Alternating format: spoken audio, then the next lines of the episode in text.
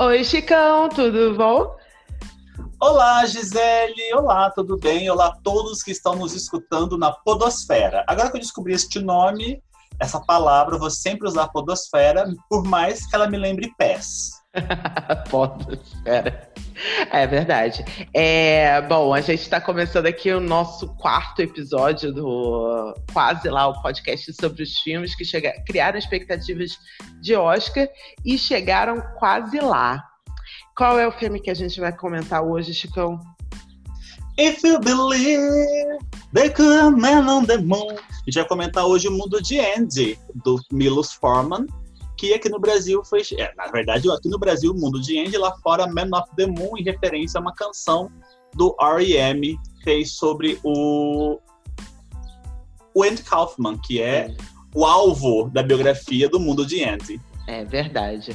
É, a gente, lembrando, antes da gente entrar direto no episódio, a gente tem um site, o quaselá.wordpress.com, onde você tem link para todas as plataformas. Você pode ouvir diretamente no site e também pode deixar os seus comentários. A gente está fazendo um post com as referências que a gente usa em cada, em cada para cada episódio para você saber mais sobre os filmes. É, quero agradecer os comentários da Luísa, que comentou sobre o Quase Famosos, foi muito legal. E a gente quer ouvir mais de vocês, sugestões de filmes para a gente abordar, comentários sobre o que a gente está falando. E tá muito legal, a gente está muito contente com o podcast. É, e a gente está muito contente com o filme que a gente vai falar hoje, né, Chicão? É. Eu acho que contente não é bem a palavra, né, Gisele? Porque é, se tem uma coisa que esse filme não nos deixa, é contente. Pois é, é verdade.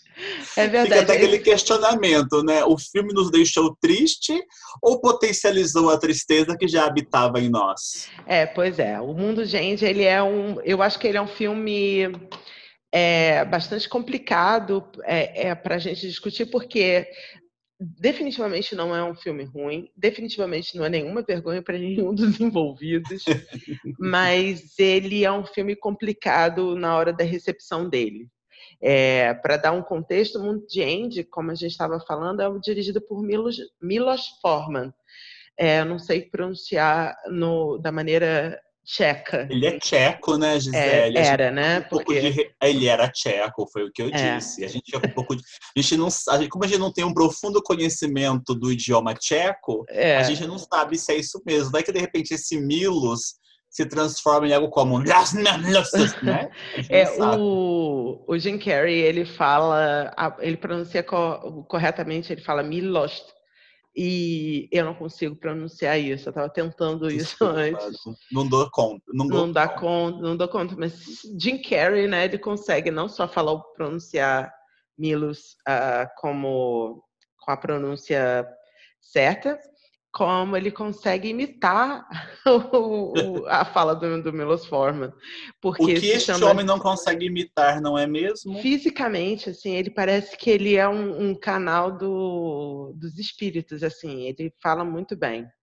Então, ele é uma produção de 1999. Que... Aliás, 99 foi um ano muito fértil para Hollywood, né? Acho que basicamente todos os clássicos modernos recentes surgiram em 99.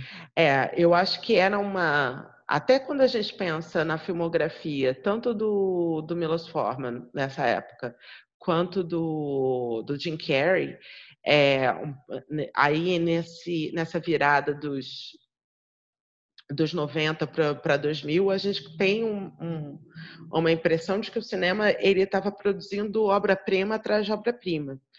Vamos é. pensar, por exemplo, o Mundo de Andy é o, a sequência do Milos Forman a O Povo versus Larry Flint. Sim. É, só, que... Aliás, o Milos só produziu dois filmes na década de 90, né? Que foi O Povo contra Larry Flint e depois O Mundo de Andy. Exatamente, mas é uma... Se você parar, pra... se você pensar sobre eh, isso do, de colocar Milos Forman dentro do, do histórico da, dos filmes, você vê que estava uma produção de filmes muito interessantes é, nessa época, nessa virada. E o, o Jim Carrey, ele vinha numa, numa ascendente, ele estava desde ele estoura em 94 é, com, com ele estoura com Ace Ventura. Isso, Ace Ventura. Isso, Ace Ventura. E aí é, é Ace Ventura, O Máscara e Deb Lloyd. Exato. Aliás, no espaço de dois sabia. anos. São três filmes no espaço de três o, anos. O Máscara foi o primeiro filme que eu vi no cinema. É mesmo? Aham. Que legal. Em 94, é. Tanto que assim, a, a minha grande é, a minha grande o meu grande amor por este filme, O Mundo de Andy, é, aliás, eu assisti quase tudo que o Jim Carrey fez, porque é uma memória afetiva de 94, quando eu fui ao cinema pela primeira vez, vi o Máscara e aquilo era uma coisa assim, pensa comigo, uma criança de 12 anos assistindo ao Máscara. Com ah, Jim Carrey. deve ter sido, né? Poxa é um vida. negócio absurdo. Aí o Jim Carrey pegou na minha vida e eu defendo, defendo ele até hoje. Ah, sim. Ele é um. Ele é um, um gêniozinho, assim, da, da comédia. E ele não, assim... Ele consegue uma coisa que ali no entre 94 até 98 ele não tem fracasso. Ele trabalha, coloca mais ou menos dois filmes por ano, é, né? Tem dois filmes por ano, mais ou menos. E tanto que a gente falou de três filmes no espaço de dois anos. Ele tem três recordes de bilheteria. Assim, esse Ventura teve uma bilheteria absurda. É, Máscara foi um recorde de bilheteria, há muito tempo não se tinha uma comédia desse tipo. Debbie Lloyd era um, um a coisa assim, não, esse daí não deve atrair tanto, porque além mais é, um, é uma comédia meio escatológica, meio bobona, blá, faz de novo, ele quebra recordes. E aí ele vai e continua essa bilheteria até 98, ele só tinha sucesso de bilheteria. Ele só tinha Sim. sucesso de bilheteria. E eu estou mencionando 98 porque 98 é o passinho dele fora da que seria a zona de conforto dele, é, com o show do Truman. Sim. Que é uma aposta certíssima do, do Peter Weir em chamar o, o Jim Carrey, que já era uma estrela como a gente estava falando, enorme, e aí ele faz a, dá uma atuação que é talvez assim a grande atuação dele é assim acima de qualquer julgamento. Eu acho que o show de Truman, o filme ajuda o Jim Carrey, o Jim Carrey, a persona do Jim Carrey, estrela, ajuda o filme e é uma coisa, um acerto terrível. Mas aí, como eu estava falando, 98 Jim Carrey faz isso. Se você vai pensar na, na filmografia até do Jim Carrey dessa época, ele tem o Show de Truman, O Mundo de Andy, e ele vai fazer Cine Majestic, que é um menor, mas mesmo assim é um filme é, é um pouco diferente, bom. E depois faz o Brilho Eterno de uma Mente Sem Lembranças. É uma. Você, quando você pensa que o Cinema Jessica não entra tanto nisso, mas esses três filmes do Jim, só do Jim Carrey, você fala assim, nossa, que época, que época criativa boa, de né? Hollywood. Era muito boa, era muito boa. Com certeza era uma época bacana. Eu, mas, eu comento assim que quando ele é, essa ascendência dele, ele trabalha com o Peter Ware, é o Ware que fala? Weir. Weir. Ele trabalha com o Peter Weir, depois ele trabalha com o Milos, aí ele trabalha com o Spike Jonze. Um, é, o Peter Weir começa a despir o Jim Carrey, porque ainda você começa a enxergar alguns dos trejeitos do, que são característicos do Jim Carrey, ainda você enxerga no show de Truman. Eu acho que depois no, no mundo de Andy ele já está bem despido assim de algumas coisas. E o Spike Jonze, quando ele faz o, o Brilho Eterno, parece que é outro ator ali em tudo. Eu acho que foi um processo na carreira do Jim Carrey que ele tentou meio ele tentou meio que perder aqueles trejeitos que o fizeram tanto sucesso, né? Aquelas caras e bocas, características dele. E ele consegue fazer algumas coisas muito muito boas nesse período. Hum, e é uma, eu fico assim, é uma pena que a academia realmente não tenha lembrado dele nesses três grandes momentos da carreira. É, verdade. E não esse... sei se ele consegue, não sei se ele consegue algo assim novamente. É, pois é. Eu acho que é uma coisa aí que é, que é um tópico aí para o debate. Mas assim, vamos é, organizando também os dados. O, esse, como eu estava falando, é um filme que, que sucede o Povo versus Larry Flint. Povo versus Larry Flint do Milos Forman, ele foi indicado para a direção e o filme também rendeu uma indicação para o Woody Harrison. O, o Milos Forman ele tinha é, um pouco isso de ele dava muito pano para manga para os atores e gerava um, reconhecimento para quem trabalhava junto com ele. É, então eu acho que tinha uma certa expectativa. O filme, o, o Milos Forman, ele não era de forma alguma, quando a gente chega em Mundo de Andy, um, um diretor esquecido pela academia. Pelo contrário, ele já tinha dois Oscars guardadinhos lá na estante dele, um deles por Um Estranho no Ninho, de 75, e o outro por Amadeus, de 1984. Ou seja, né, um em cada década ele estava ali catando o do, dos anos 90, digamos. Assim, seria lógico esperar que ele, que ele ganharia um outro Oscar em, breve, né, no, ali nos anos 90, na virada dos anos 2000. O Estranho do Ninho é um dos poucos é, filmes que tem o Big Five, né? Porque Sim. é filme, diretor, roteiro, ator e atriz. É um filmaço. É um filmaço. É um dos meus filmes prediletos, assim, de é aquela coisa assim, é para isso aqui que eu pago ingresso de cinema, caramba. Sendo que eu nunca paguei o ingresso de cinema para ver Estranho Ninho, porque eu nasci quatro anos depois. Mas, o, mas é um fumaço, assim. Então ele tinha, e com a, o Larry Flint, ele estava mostrando que estava no jogo.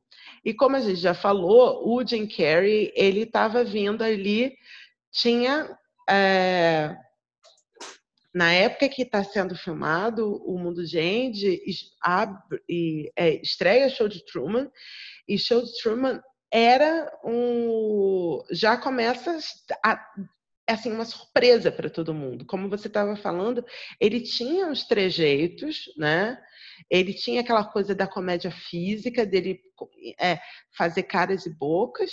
E, assim, em Show de Truman, isso serve muito ao filme, né?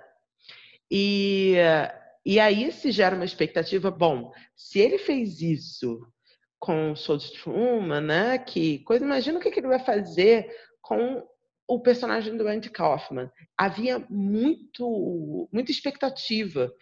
E, além do mais, esse papel tinha sido super, super é, concorrido. É, é. Teve uma. É, o papel do Andy Kaufman foi muito concorrido. Ele não foi é, a primeira opção. Não, inclusive eu estava vendo uma das, uma das curiosidades é que pouco antes de começar as filmagens, o Milos Forman ele não conseguia se decidir entre o Jim Carrey e o Edward Norton. Pois é. E aí, aí ele deixa para o estúdio escolher. É o estúdio que escolhe o Carrey. Exatamente. É, muito é, por causa do, obviamente, do, do poder de, de bilheteria né, que, que o Jim Carrey traria. É, como a gente estava dizendo, ele não tinha fracasso de bilheteria até então. E por outra também porque eles viram o show de Truman antes da estreia. O, o Peter Weir faz uma uma, como é que se diz? Uma prévia, né? Uma, uhum. uma exibição exclusiva para o estúdio. E, e aquilo ali fecha o negócio para eles. Vocês falam, não, é, é, o Jim Carrey. O Jim Carrey tem estofo para fazer isso.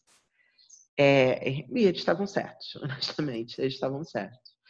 É, mas é uma, uma coisa assim de.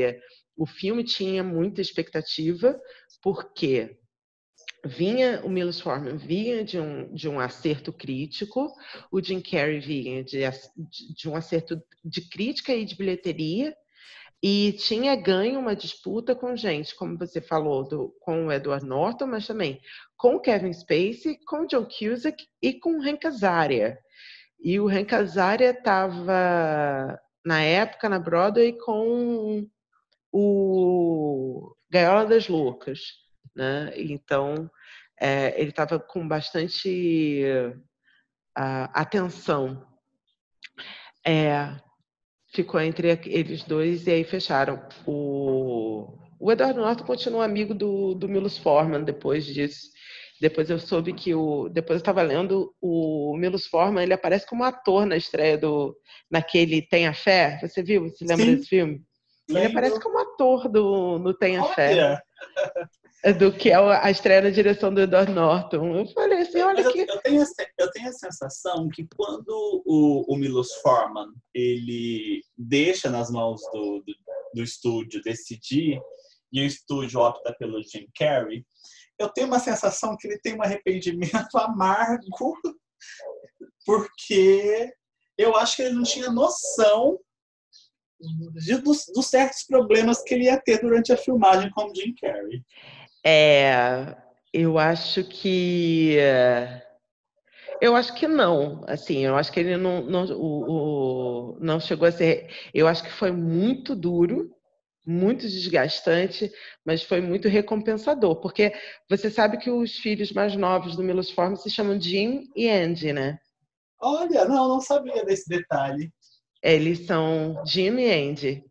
O, o, ele tem o, é o do terceiro casamento dele, ele tem uh, filhos gêmeos. E, e não tem jeito, nasce um pouco depois e ele dá o nome do, das crianças de Jim, não James, não Jim e Andy. Pra... Mas foi um desafio, né, Gisele, para o Milos dar, dar conta do que era Jim Carrey, né? Ainda mais porque o Jim Carrey, quando ele entra para fazer o Andy Kaufman, ele acaba pegando lá o método, né? Ele é. mergulha de cabeça. O Milos Forman, inclusive, para ele mandar recado, é, para ele se dirigir ao Jim Carrey, tinha que mandar recados para o Andy, para o Andy passar o recado para o Jim Carrey. Exatamente, exatamente. Eu acho que isso é que era que foi o desafio. Aí a gente pensa nessa produção. A produção em si, ela tinha, ela tinha um desafio muito. Tinham dois custos muito altos, né? Produção, o cachê do Tim Carrey e a produção, a direção de arte, né? Os cenários, a recriação da época. Porque eles, por exemplo, tem uma cena no Carnegie Hall e eles realmente alugaram Carnegie Hall e botaram todo. É engraçado você parar para pensar nisso. Assim, dez anos depois, eles iam fazer o Carnegie Hall no computador, mas nesse, nesse caso eles alugaram o Carnegie Hall e botaram um, monte de figurantes, encheram o Carnegie Hall de, de figurantes para a cena. Tudo isso era muito caro, eles tinham que alugar o estúdio do. recriar o estúdio do Saturday Night Live como era na época, recriar o estúdio do, do programa do David Letterman como era na época, recriar o, o estúdio táxi, de né? táxi, exatamente. É, era muito importante as coisas serem incríveis, serem esteticamente incríveis, até por causa da temática, né? Do, do, que, do que o Andy fazia, né? E aí, quando você pensa nessa questão da produção, a produção ela começa, com, ela começa a ser feita assim, três anos antes das filmagens em si. É, é um, esse filme ficou muito tempo sendo produzido. É, é, engraçado que quando ele pega, quando ele reconstrói as cenas do, do táxi, ele reuniu o elenco que participou da série. Eu achei isso muito interessante. Isso é muito legal. E, e ele. É, eu gosto muito de que ele coloca, ele mostra o, essas pessoas, não só o elenco da série, mas eles mostram o David Letterman, é, eles mostram o. O Jerry lá, o lutador. Jerry Lawler, né? Tá é. lá e tudo mais. Uma participação deliciosa, assim. É maravilhoso, é maravilhoso. E o. É, mas o que eu acho interessante é você ver vê naquela. Eles têm cuidado da maquiagem tudo mais, de botar o cabelo do Christopher Lloyd uh, escuro, né? Assim, uhum. De novo e tudo mais, fazer tudo certinho, mas ao mesmo tempo eles não forçam o, muito a barra em tentar fazer eles parecerem muito mais novos, né? É, é como o tempo todo o filme ele fica olhando, mostrando para você o truque, entendeu? Ele fica, é, é, ele não força. É, eu fiquei quando eu vi essas cenas, assim, revi o filme, é, eu fiquei pensando nisso. Hoje em dia a gente está com uma tendência tão grande. Ah, olha, aqui a gente pegou e fez o Robert De Niro mais novo, entendeu? Em uhum. três idades diferentes. Né? A gente viu isso em um, em um irlandês. E eu falo, nossa, olha como isso é interessante, né? Porque eu não duvido que é, em nenhum momento que aquilo ali é táxi as filmagens, né? Que aquilo ali é uma reprodução. Mas eu também, assim, não me incomoda ver o Jude Rich bem mais velho, ou o Christopher Lloyd bem mais velho, interpretando ele bem mais novo.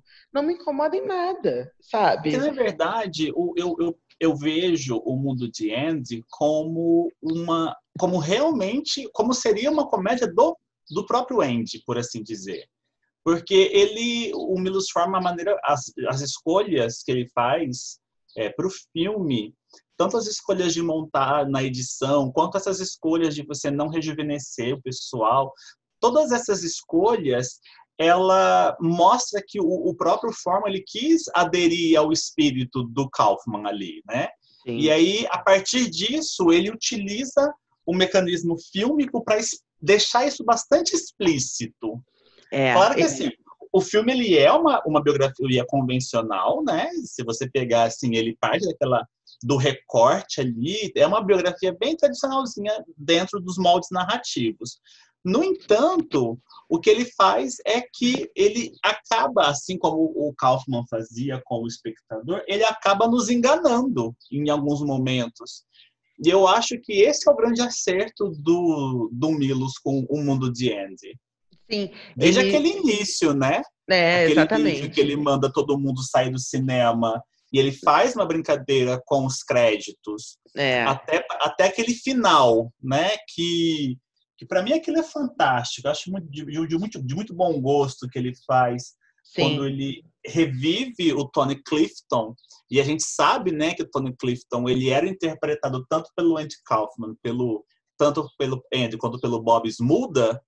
E aí a câmera vai passeando e aí você acaba vendo que o Bob Smuda está ali também e você se pergunta, meu Deus, quem é que está ali, né? É, ele dobra o, ele dobra a aposta, né? Tipo assim, Isso. é como se ele fizesse uma aposta em cima da aposta, porque é, em cima da realidade.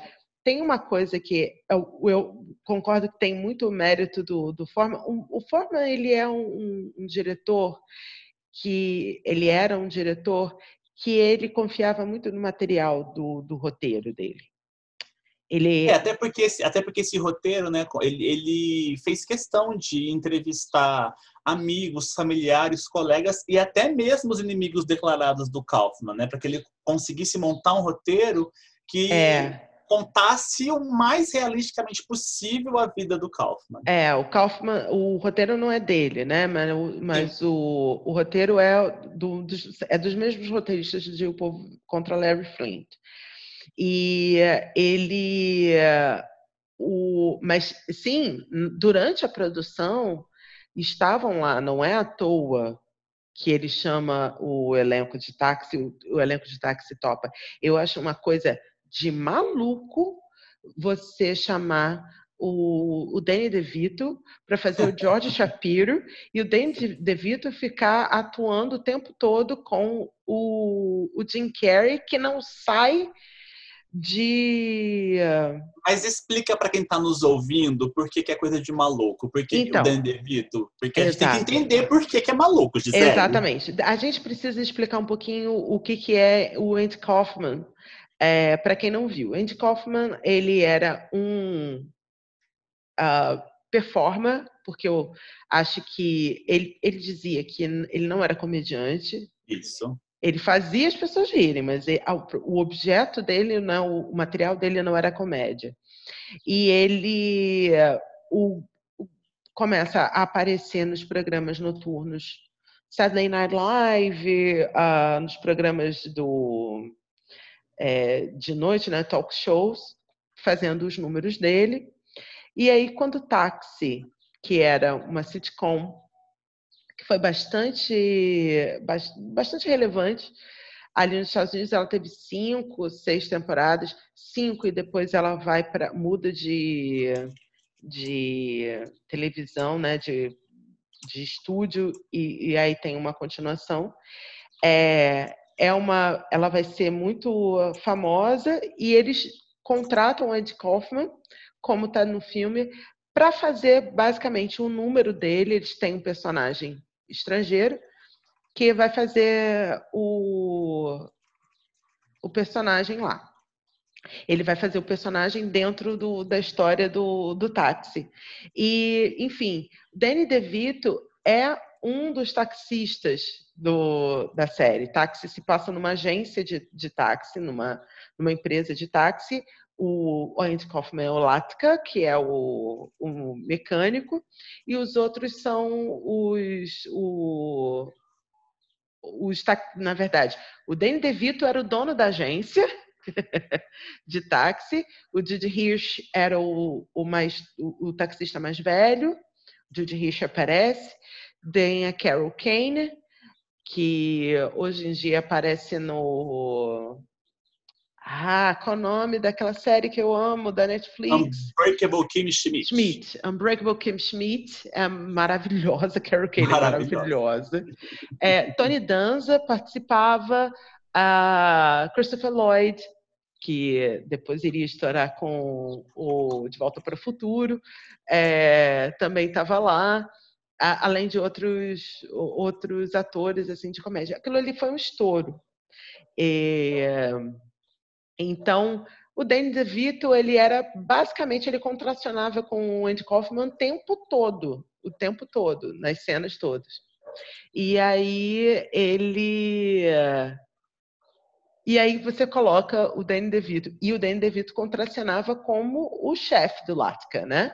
Na cena. Sim. E aí você põe o Danny DeVito como o chefe, entre aspas, do, do Andy Kaufman, né? O empresário do Andy Kaufman ali é, o, o filme é todo com isso, assim, ele é um projeto muito pessoal para muitas pessoas. Ele é um projeto muito pessoal para o Jim Carrey, mas o Josh Shapiro é produtor do filme e aparece no filme como o, o um cara num, numa das, das primeiras cenas que um cara que meio que dá um chega para lá nele e fala assim, cara, eu vou demitir você, o que é muito engraçado. É, ele aparece ali, o Bob Smudas aparece no filme também, como o produtor do Fridays, que sai no tapa com o Andy Kaufman.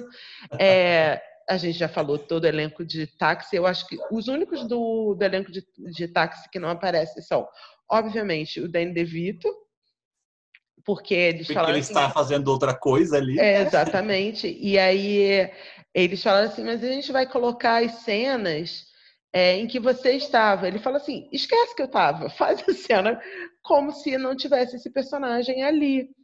Porque eles falaram assim, a gente vai botar outra pessoa. Ele falou, não faz sentido botar outra pessoa, né?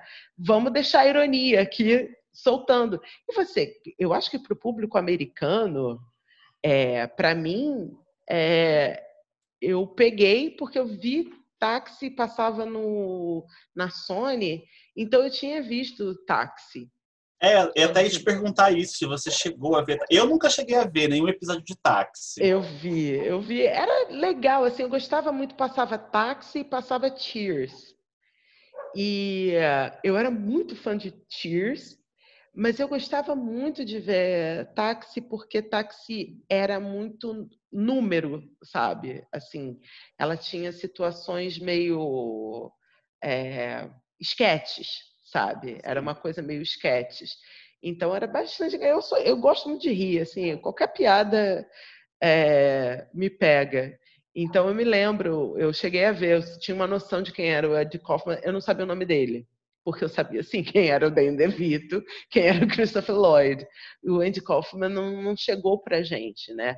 Para o público sim. americano, eu acho que deve ter sido uma coisa de louco rever as cenas, porque elas foram feitas com muito cuidado, muito cuidado. No, naquele documentário Jim and Andy, o Danny DeVito tem uma hora que ele coloca as mãos na cabeça, ele está observando a, a, filmagem e ele põe as mãos na cabeça, ele fala assim, ele está fazendo exatamente o que o Andy fez no mesmo lugar, é como se eu estivesse vendo ele aqui. E... Eu acho que seria mais ou menos se a gente fosse fazer, para as pessoas terem uma ideia, se nós fôssemos fazer um filme sobre o Rogério Cardoso e convocássemos o elenco de A Grande Família, né? Sim, sim, ou uma coisa. É... é, é uma coisa mais ou menos isso, assim, mas é, é um pouco mais é... impactante porque a gente está falando dessa coisa do, do, do sketch, né? A, a, a, câmera é o que eles chamam, a sitcom era aquela single camera, né? Que fica parada, tem um, um teatro, então a coisa fica meio parada. Então, a memória que você tem é de um quadro em que todo mundo está mais ou menos nas mesmas posições. É, é como se você recriasse. É, mas eu acho que o teu paralelo está certo. É como se você colocasse alguém assim histórico. Eu não estou conseguindo pensar quem seria essa pessoa histórica que a gente não sabe com todo. Por que, Gisele, você está dizendo que o Rogério Cardoso não é histórico o suficiente, Gisele? É isso? Nossa, não, imagina. Eu tenho muita, muita saudade daquela fase do. Ah, vamos pegar então pegar ali alguém que fosse interpretar o Chico Anísio no Chico Show, por exemplo. Isso, isso, isso, isso é, uma pessoa Porque interpretar o Chico Anísio. Quando, quando, o Bruno Mazeu começou a reviver o pai dele no Escola do Professor Raimundo, já foi uma coisa de louco, né? Foi. Foi. Eu acho que é mais ou menos essa a comparação. Foi, foi. É isso daí. É assim, porque não é só. Uma coisa é você. E aí a gente entra um pouco no, no tema do, do, da atuação do Jim Carrey, que era o que a gente esperava para o Oscar, o que a, o buzz era. Nossa, era... quem é que vai interpretar Andy Kaufman? E, oh, é o Jim Carrey que vai interpretar Andy Kaufman. Oh, o Jim Carrey foi muito bem em Show de Truman. Com certeza ele vai ser indicado ao Oscar. Ele não foi indicado ao Oscar por Truman, mas ele vai ser por O Mundo de Andy. E aí nada disso acontece, embora ele entregue as coisas. É o negócio não é só, desculpa, deixa, o negócio não é só o Jim Carrey estar muito parecido com o Andy, é estar muito parecido com o Andy e fazer a piada, a atuação do Andy Kaufman, entendeu? Porque o tempo todo ele estava indo entre essas duas coisas, ele precisava ser o Andy e ele precisava ser o Andy interpretando, fazendo as performances dele. E eu acho que um pouco é por isso que ele mergulha tanto e ele fica três meses mergulhado em, em Andy Kaufman, assim, saindo poucas vezes e deixando todo mundo maluco, porque ele deixa todo mundo maluco. E, uma, na verdade, ele, eu acho que o grande acerto do Jim Carrey, e talvez isso é o grande, a grande razão dele ter merecido essa indicação, que não veio, na verdade, é que ele, ele consegue captar a essência de Andy Kaufman e aí ele interpreta o Andy Kaufman como se tiver, como se o Andy Kaufman fosse interpretar, né? Ele disse, bom, como seria o Andy Kaufman interpretado uhum. pelo próprio Andy Kaufman? É isso é. aqui. Aí ele faz aquilo. Exato, ele faz um, é como a gente está falando, parece que o filme ele vai dobrando as coisas, né? Então, assim, olha, se eu dobrar aqui, eu escondo isso, mas se eu dobrar em cima da dobra, eu escondo duas vezes. É Sim. É como se o, o, tem uma coisa muito interessante que é uma história de bastidores e nesse documentário de Andy é, fica muito claro é a relação do, do com o Jerry Lawler. O Andy Kaufman e o Jerry Lawler eram amigos, assim, né? Tinha uma relação cordial. O Jim Carrey precisava da energia que o, o, o Jerry Lawler ele jogasse no, na, no end dele, né? Uma uhum. certa energia que o, o Jerry Lawler não, não faria sendo contratado de um filme sobre o Andy, entendeu? Que é todo esquemático, olha, não machuca ele, não sei o quê. E o Jim Carrey ele perturba o Jerry Lawler, e o Jerry Lawler no documentário ele fala: o, o Andy nunca faria isso, ele me tratava com muito respeito. E o Andy, do Jim Carrey, ele tá o tempo todo provocando. Então faz muito sentido quando você fala que era o Andy interpretado pelo Andy, entendeu? É uma caixinha de uma caixinha, porque parece que ele fala assim: dessa vez eu não vou te dar, eu não vou te dar essa colher de chá de sair de vez em quando e conversar com você, sabe? É, ele não faz nada e, e, ele consegue, porque ele consegue que o Jerry Lawler realmente bata nele. É, ele consegue fazer com que o Jerry Lawler machuque ele mais ou menos como o, o Andy saiu machucado é, de uma das lutas. E aquilo ali aconteceu. É muito, é muito louco. É muito louco, porque eu, eu falo assim, gente, isso daqui então era verdade, não era mentira. E, e essa é basicamente a confusão que o Andy Kaufman queria causar. E é... que o Milos conseguiu nos causar, basicamente, assim, apoiado pelo o, o, pelo talento do Jim Carrey. Mas acho importante a gente começar também a pensar como que o, o mundo de Andy chega naquele Oscar, né, em 99. Porque se a gente pensar assim, ó, o Jim Carrey vinha de um grande papel, que é o Show de Truman, o Truman Burbank. E a academia cagou pro Jim Carrey. Ele foi reconhecido pelo Globo de Ouro, né? Ele foi indicado e ganhou, mas a academia esnobou, indicou o show de Truman para cinco Oscars. O Ed Harris foi lembrado, né? Mas Jim Carrey passou esnobadíssimo, esnobadíssimo. E é engraçado, porque a academia, ela geralmente ela costuma premiar esses atores que se que se emergem no papel. Eu me lembro quando ela premiou o Martin Landau em Ed Wood. Uhum. Então, assim, a academia já estava fazendo algo assim, né? Premiava. Uhum. Mas, tal, será que o grande problema do Jim Carrey não ter sido lembrado é porque a academia não costuma levar a sério a comediantes que fazem filmes sérios, como é o caso do Adam Sandler recentemente? Será que talvez é por isso?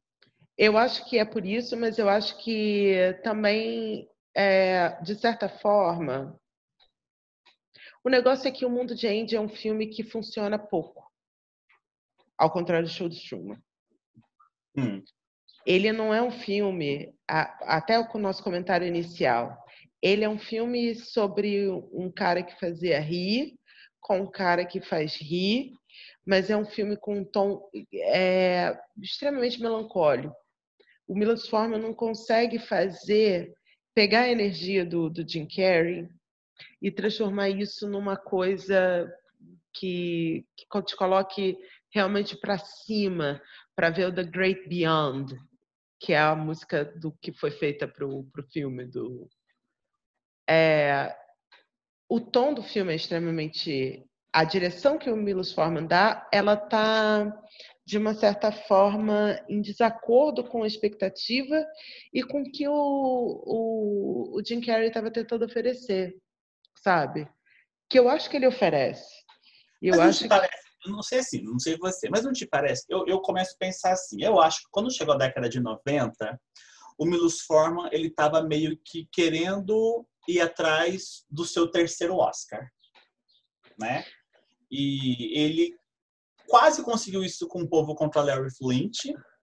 E ele tenta fazer uma estrutura no mundo de Andy que também o pudesse colocar lá na disputa. Você não acha que ele estava em busca disso? E talvez isso possa ter atrapalhado um pouco? Não, eu não acho que ele estava em busca disso, não. Eu acho, eu acho que era um, uma um negócio todo assim. A filmografia do, do, do Milos Forman, ela nos dá duas, duas informações. Uma, ele é capaz de produzir, ele é um cara que era capaz de fazer coisas em praticamente qualquer gênero. Ele na Checoslováquia, ele era um ator, ele era um diretor de comédias, principalmente de comédias, comédias meio românticas até. Uhum. Ele vem para cá, faz uma coisa mais ou menos parecida, que é um fracasso de público, vem para cá. vai para os Estados Unidos. Pensei nisso. É, vai para os Estados Unidos e faz um, a estreia dele é um fracasso de crítica de, de público e um, um sucesso de crítica. Ele é contratado pelo Michael Douglas para filmar O Estranho no Ninho, entrega. Ele faz. Você pode fazer o que você quiser. Você acabou de acertar no, sabe, mega hum. cena do, do cinema. Faz o que você quiser, a gente dá dinheiro. Ele escolhe o quê? Hair. Se tem uma coisa que o, o Milos Forman não tinha, era um plano. É, ele gostava muito de histórias sobre pessoas. Ele gostava muito de biografias, de grandes personagens, né? Uhum. Se tem uma coisa que ele não tá, se ele estivesse buscando é, o, o, terceiro Oscar dele, ele não teria feito ali nos anos 90, ele não teria feito Valmont quando todo mundo sabia que tinha um outro um outro estúdio fazendo a adaptação do mesmo livro, porque Valmont é a adaptação de Ligações Perigosas. E ninguém viu Valmont. Ele sabia que ninguém ia ver, entendeu? Uhum. É, então eu acho que, que não, que não. Ele sempre foi em cima do é, é, procurando os projetos que lhe eram oferecidos. Ele era professor. Quando ele emigra para os Estados Unidos, ele emigra como professor de Colômbia e ele morre como professor da, da Universidade de Colômbia. E é, ele busca os filmes, ele é contratado para filmes que são relevantes para ele. Ah, calhava dele ser muito bem recebido pelo, pela academia, mas é, ele era pessimamente re recebido pelo, pelo público, ele tem muito fracasso de bilheteria. Eu não acho que um cara como esse buscava Oscar, sabe? É, se você pensar Amadeus, Amadeus é um grande sucesso de, de público? É. é. Amadeus foi um sucesso de público, foi. Amadeus foi um sucesso de público. Ele não é um sucesso perene.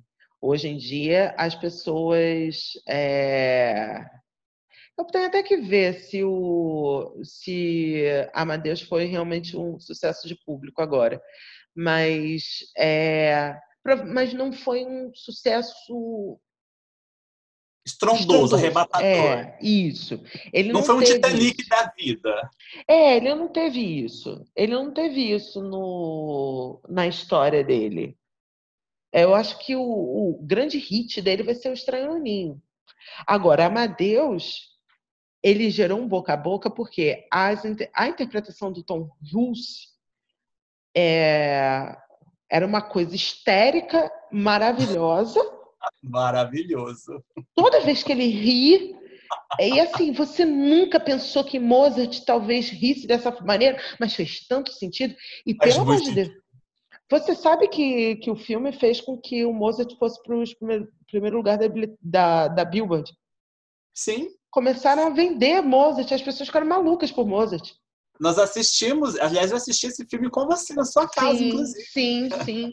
Porque, é, mas assim, é, ele fez um filme. Não, e ele fez um filme sobre Mozart, onde Mozart não é o protagonista, né? Não é o protagonista, porque o, o, o, o livro em que é baseado, né, era um, um. Ah, um livro não, é uma peça uma peça em que é baseada, a, pe a peça era sobre o Salieri, né? Salieri. E... F. Abraham Murray, maravilhoso. Murray, é muito bom. Ele é muito bom, merecidíssimo, merecidíssimo. Sim, total, total. Então, assim, ele calha, como eu estava falando, ele é muito muito dedicado ao material. Ele era muito dedicado ao material dele. Ele tinha um bom roteiro na mão, ele tinha um bom personagem, ele sabe, sempre soube dirigir e trabalhar para o ator. E, e nesse caso. Não é, não é à toa que, se você parar para pensar, basicamente todos os grandes filmes dele que chegaram no Oscar renderam indicações e até prêmios para os atores, né? Exato, exato. Então eu acho que aqui talvez a gente, é, quando a gente pensa no mundo de Andy, é tudo bem. Ele até o filme ele é um pouco irregular, sim. A gente gosta porque é, ele é bom, mas como a gente disse, ele é um filme de, é um filme sobre um comediante que nos faz chorar muito, inclusive, por sinal, né? Porque ele é bem triste até. Mas ele poderia, ele poderia sim ter rendido algo para os atores. Né? A gente está falando, a gente tá babando, babando pelo Jim Carrey, mas poxa, olha o trabalho do Danny DeVito ali. É. Quando, quando, a gente vai, quando a gente vai assim, entra mesmo no Oscar 2000, e aí você analisa porque assim, vamos pensar que é, já que a gente, eu honestamente eu colocaria diretor, né? Se fosse emplacar alguma coisa, talvez diretor merecesse alguma coisa. Mas para mim o grande acerto são os atores do filme, especialmente o Jim Carrey. É, e aí quando você pega, também. quando você pega a lista dos cinco, os cinco atores daquele ano, você tem o Kevin Spacey por Beleza Americana, você tem o Russell Crowe por O Informante, você tem o Richard, o Richard Farnsworth por A História Real o Sean Penn por Poucas e Boas e o Denzel Washington por Hurricane. Desses cinco, o Jim Carrey não é melhor que esses cinco? Porque eu, honestamente falando, quando eu vejo essas cinco interpretações aqui que foram lembradas no Oscar e vejo tudo que o Jim Carrey fez, por mais que eu adore a interpretação do Kevin Spacey e eu sou um dos que defendo beleza americana até hoje. Poucas pessoas defendem beleza americana. Eu sou um destes. é, eu, eu, acho que o Jim Carrey tá melhor que o Kevin Spacey, Gisele. Eu tô, eu tô muito eu louco. Acho, eu acho que ele tava melhor do que o Kevin Spacey também, mas ele não tava melhor do que o Denzel Washington, não. Aí, para mim, é um empate. Agora eu, agora eu pensando aqui. Mas, assim, eu tô muito... Eu tô muito influenciada agora pelo, pelo documentário.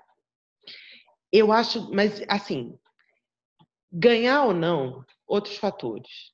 O que eu posso dizer não, com ganhar, certeza. Ganhar aqui, isso. ganhar aqui, não sei se ele ganharia. Mas a lembrança, Gisele. A lembrança, com certeza. Com certeza. É o, o, o Jim Carrey ele merecia ter sido lembrado. É, apesar da irregularidade do filme, apesar do, do Milos Forma, o Milos Forma, ele, eu acho que ele tinha material demais, ele faz e ele não soube encaixar. Ele, ele ficou muito bestificado pelo material dele, sabe? Ele fala assim, eu não sei o que, em que, que eu toco. Mas e... deixa eu te dar um comentário aqui. A gente já teve muitos filmes bosta que, que foram renderam. lembrados e premiados por interpretações icônicas. Eu vou, pegar, eu vou pegar, por exemplo, a própria Meryl Streep em Dama de Ferro. Claro. Não, e é, a gente é não está nem falando, a gente nem está falando de um filme bosta, né? A gente está falando, não de tá um... falando de um filme bosta. Exato. A gente está falando de um filme que a, a, como é que se diz? Você diz, você sente mesmo que ele, che... ele ia chegar em algum lugar e ele não chegou, entendeu? Mas o mas é, é por uma coisa assim de detalhe.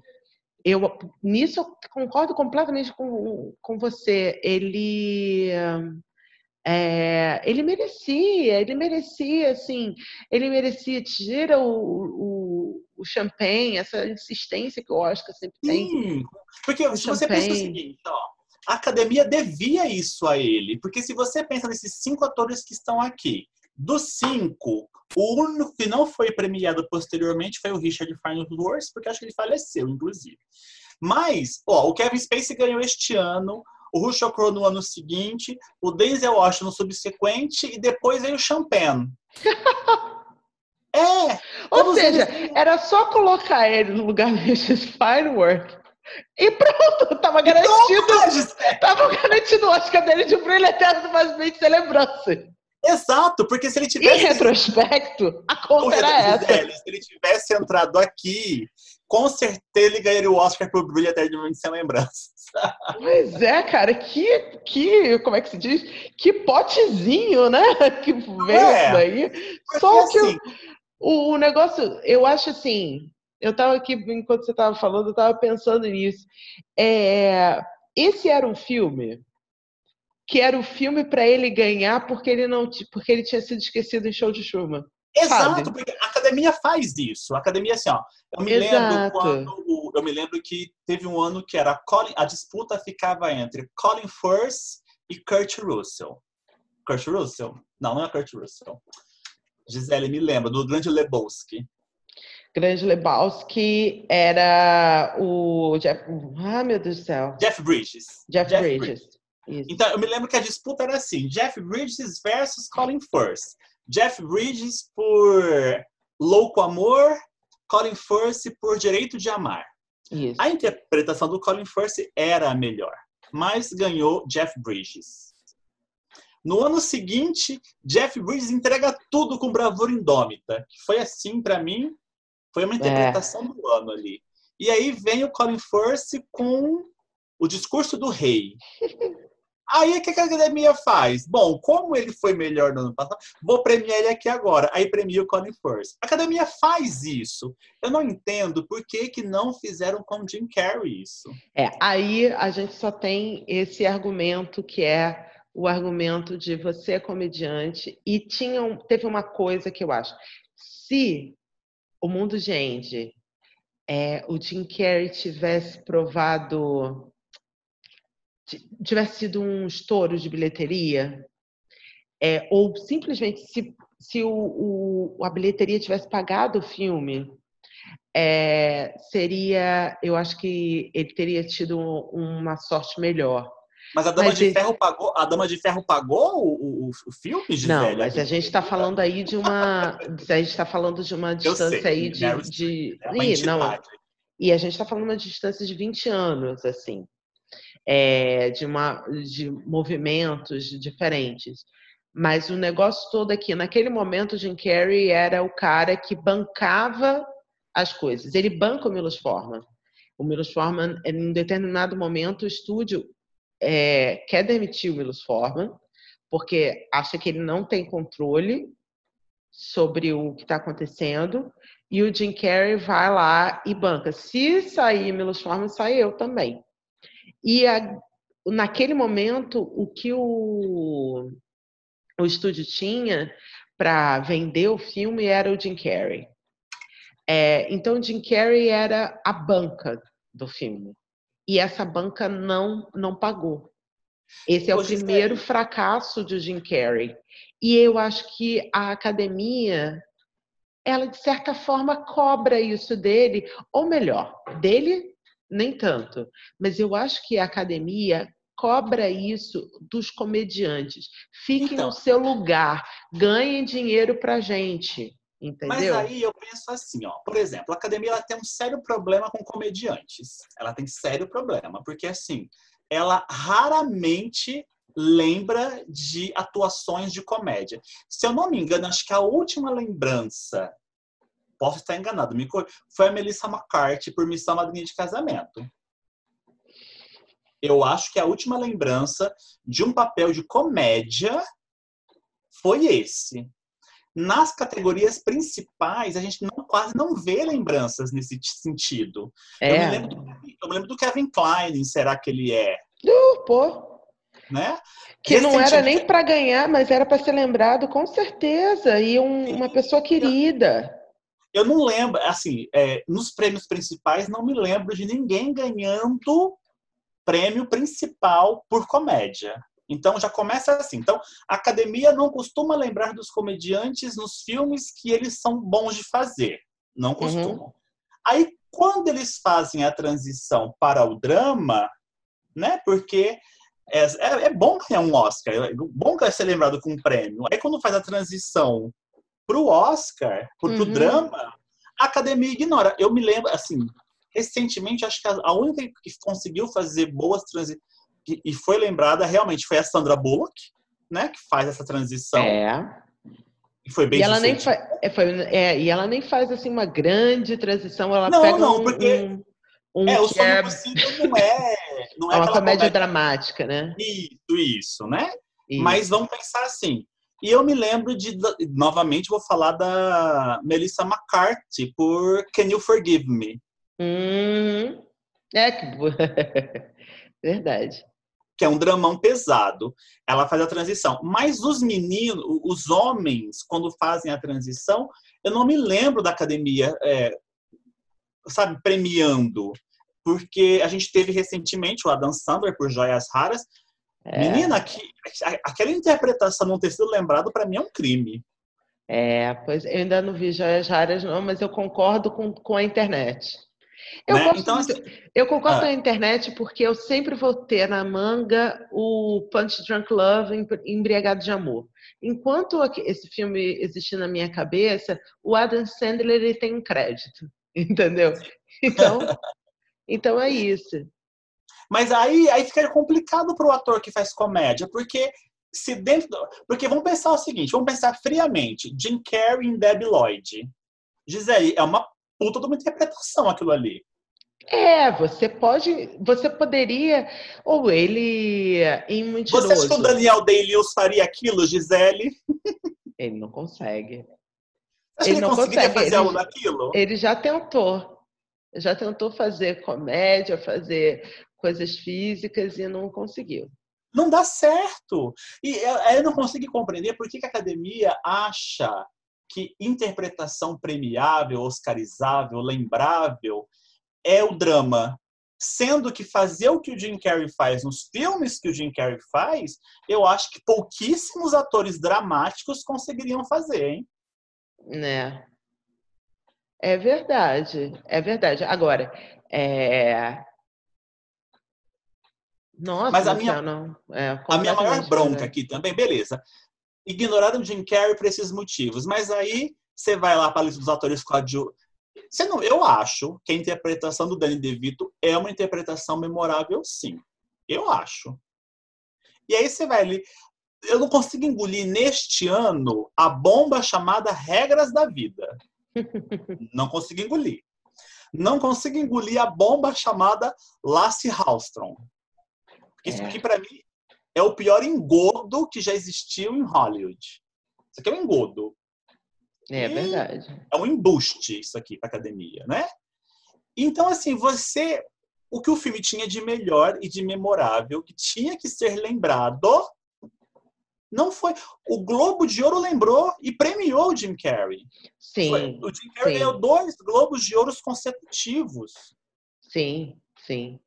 Ele faz o. E a academia simplesmente ignora. É, na, não, numa época em que o Globo de Ouro ele, ele conseguia, porque o Globo de Ouro ele tem essa vantagem de que ele vantagem que agora que talvez seja uma desvantagem para o nosso argumento, que é ele tem uma categoria musical comédia. Sim. Né? Então ele consegue é, avaliar uma gama maior de, de interpretações.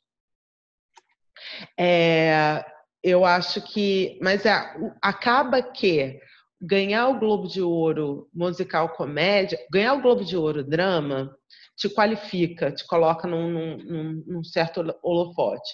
Ganhar o, o, Globo de Ouro musical comédia, talvez não. Entendeu? Nem para lembrança, forçação de barra da academia, entendeu? Nem para figurar ali no, no hall dos, dos indicados, ele com certeza tinha isso. E mas aí eu acho que é realmente assim, o que tira as chances dele, sim, a academia não não premia, não presta atenção há determinados tipos de atuação. A academia ela não presta atenção pra, em comédia, a academia não presta atenção nos filmes indie, a Terror academia não presta atenção. não presta atenção no terror, ela mal presta atenção em ficção científica, a não ser que a ficção científica seja dirigida pelo Nolan ou pelo. Um, sei lá. O, agora você tem o, o Spielberg. porque você tem um é, você tem essas coisas assim de vamos privilegiar o dramão. O Isso. dramão, a grande transformação física. física.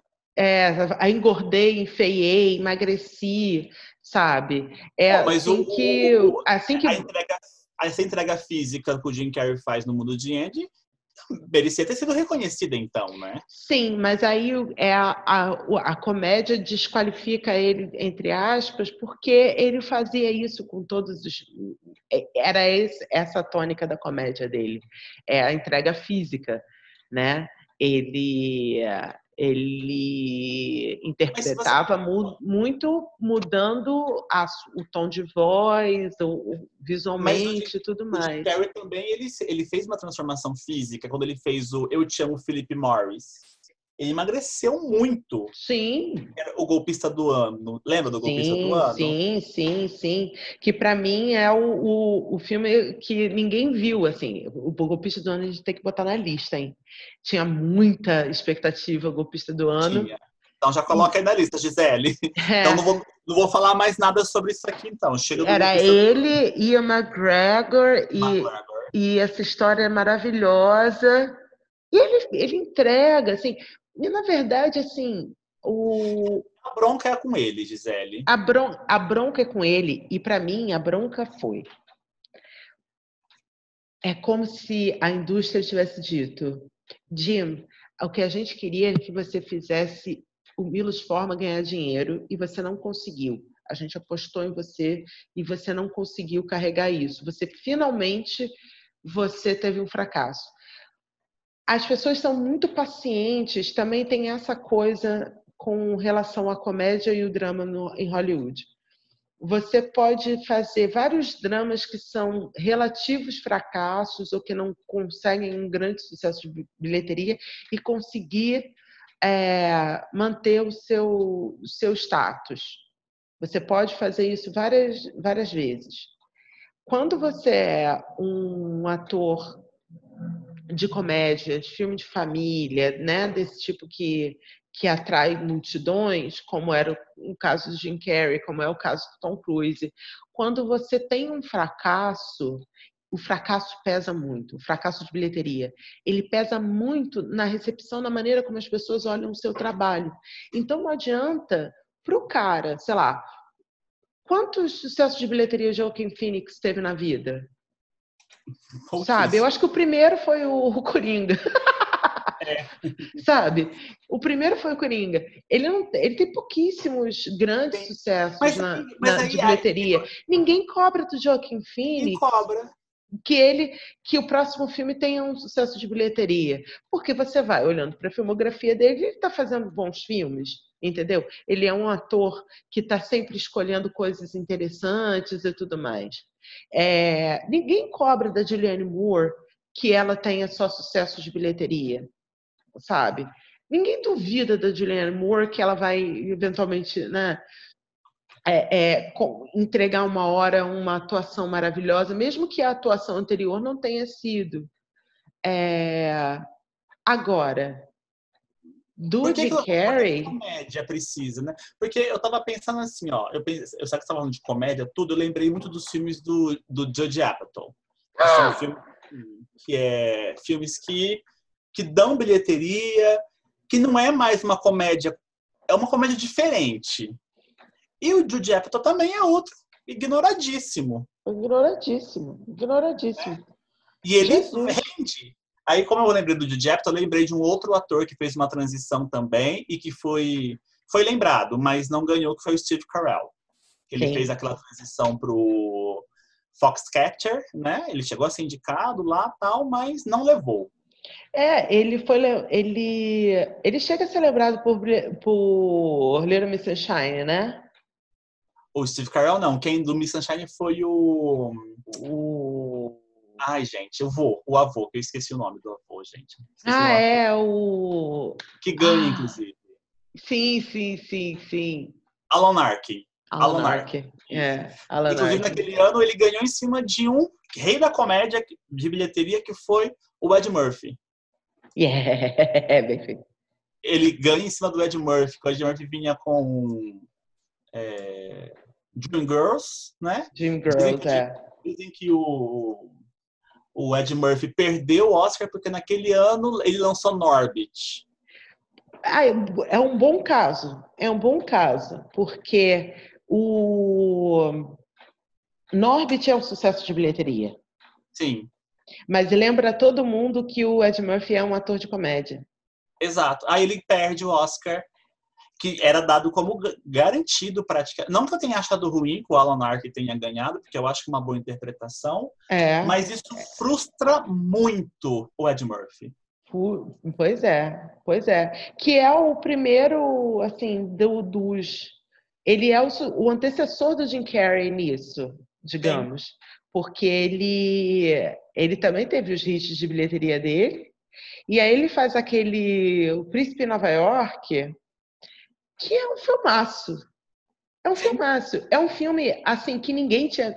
É um filme com um elenco todo negro, praticamente Sim, né? É um elenco sobre negros ricos, sabe? exato. Sobre negros ricos e negros sofisticados, né? Coisa. E aí o cara tem que vir para Nova York e lidar com uma visão e tudo isso numa comédia, tá, Uma gente? comédia. Numa comédia. Exato. É ele e Arsenio Hall virando aquela barbearia deles. É uma coisa maravilhosa. Ele e Arsenio Hall fazendo seis personagens. É uma coisa maravilhosa. E ele é completamente ignorado. Ele e Arsenio Hall são completamente ignorados. Assim, então, então, na verdade, eu acho que com esse com esse quase lá hoje do Jim Carrey, a gente consegue perceber que assim, a academia ela tem problemas com dois tipos de coisas envolvendo comédia.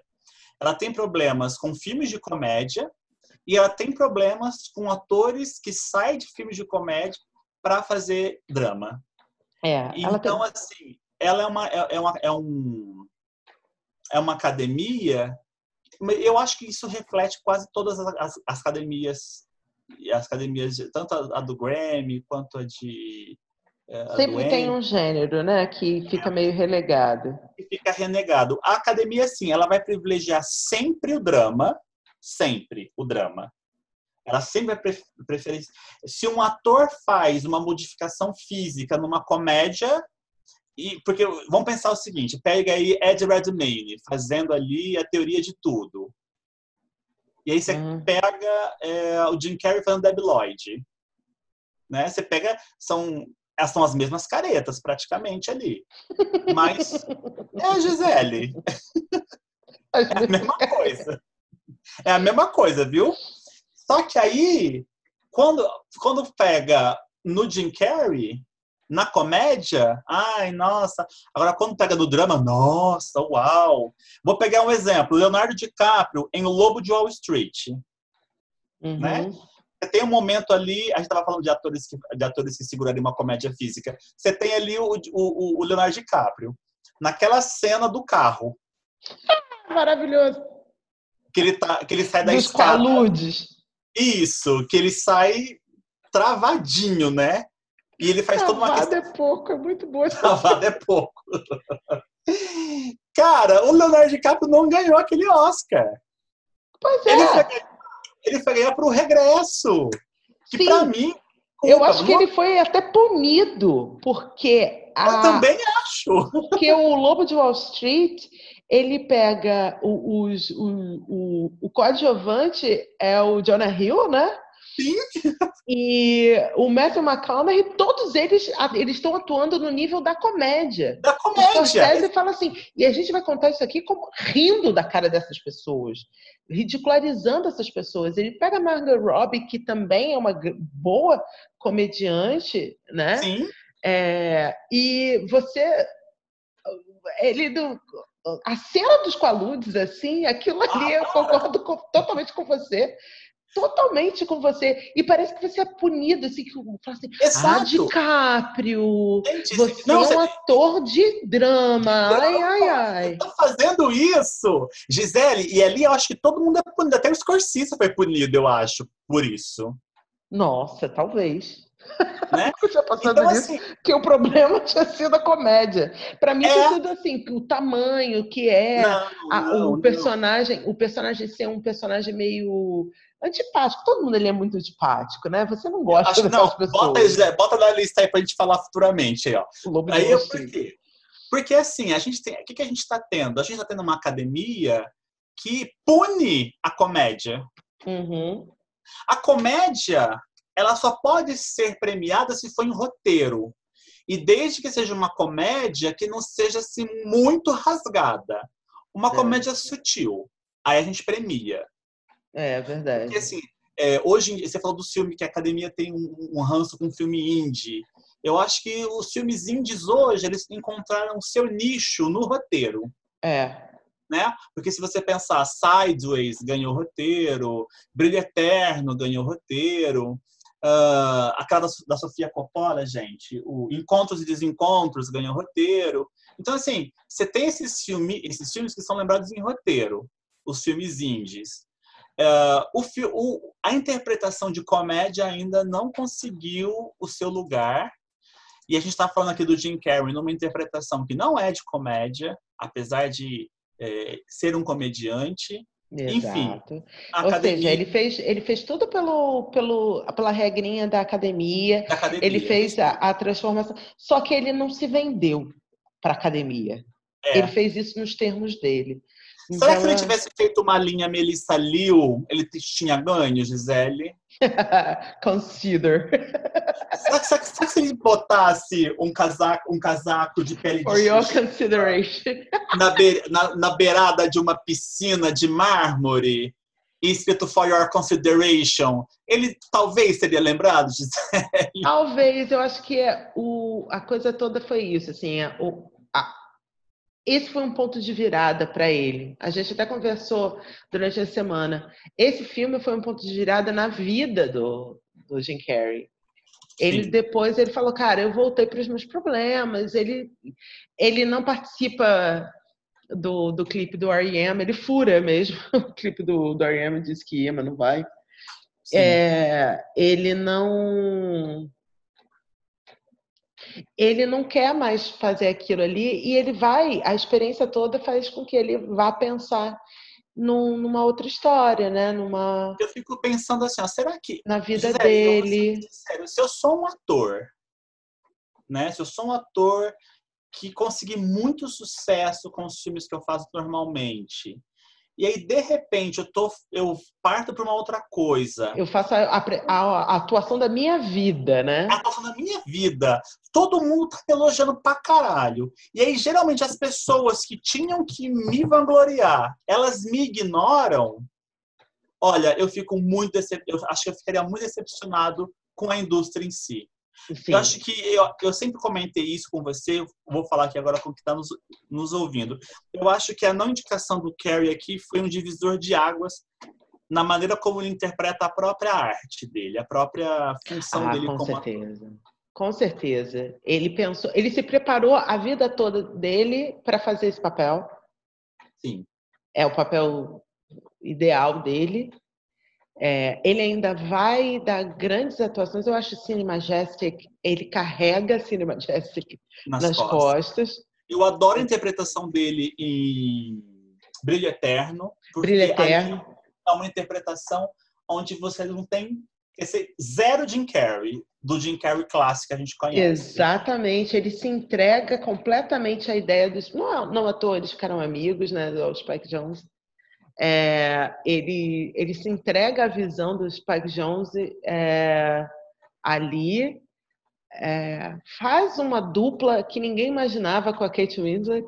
Ambos são ignorados Não, Parabéns. ela foi lembrada. Ela, Ela foi lembrada, mas foi ignorada também, porque não ganhou por aquilo. Entendeu? Então, toda vez que ela fez um filme bom e ela não ganhou, e aí você lembra que ela ganhou pro leitor, O leitor? Ai, Gisele, não, para. Eu acho que depois dessa a gente tem que- encerrar esse podcast, Gisele. Exato, a gente só vai ficar com mais raiva.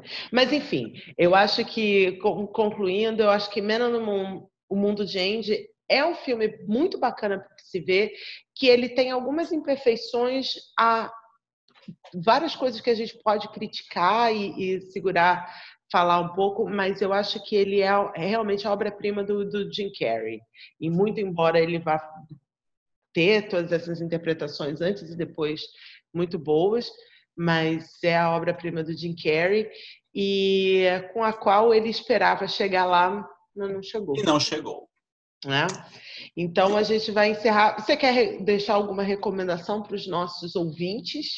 Eu quero, eu quero deixar de recomendação um álbum chamado Automatic for the People, do R.E.M., que tem a música Man of the Moon, que dá nome ao filme, que fizeram em homenagem ao Andy Kaufman, tá? Então eu recomendo que vocês ouçam este álbum.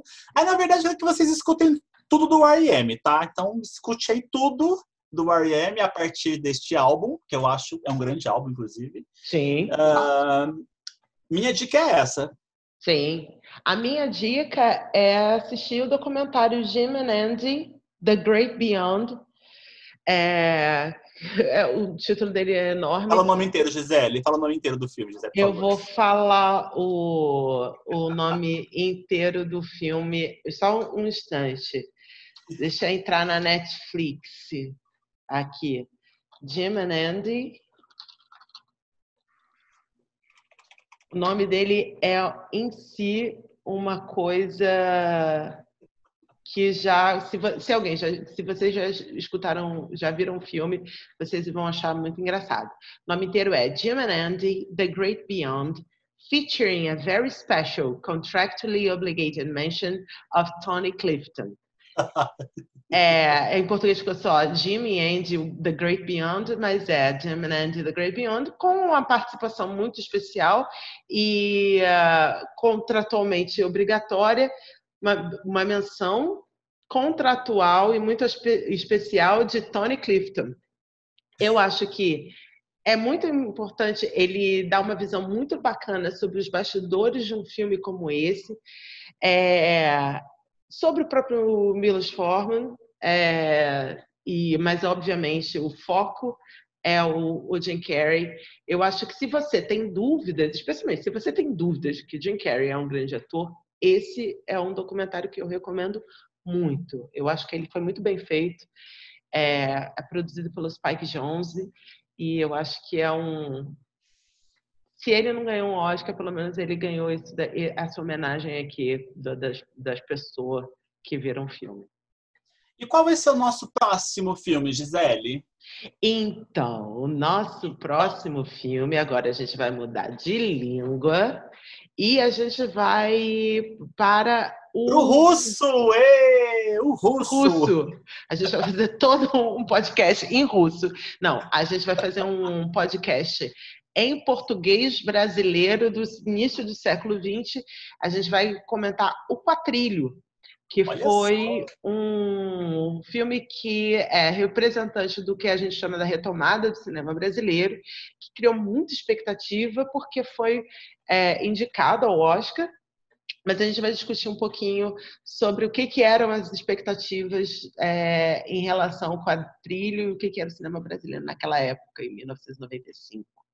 É isso aí. Acho. Então, muito obrigado por terem nos ouvido até aqui e esperamos vocês para o nosso próximo Quase Lá com o Quatrilho. Gisele, um grande beijo para você. Um beijo. Até a próxima, gente. Tchau.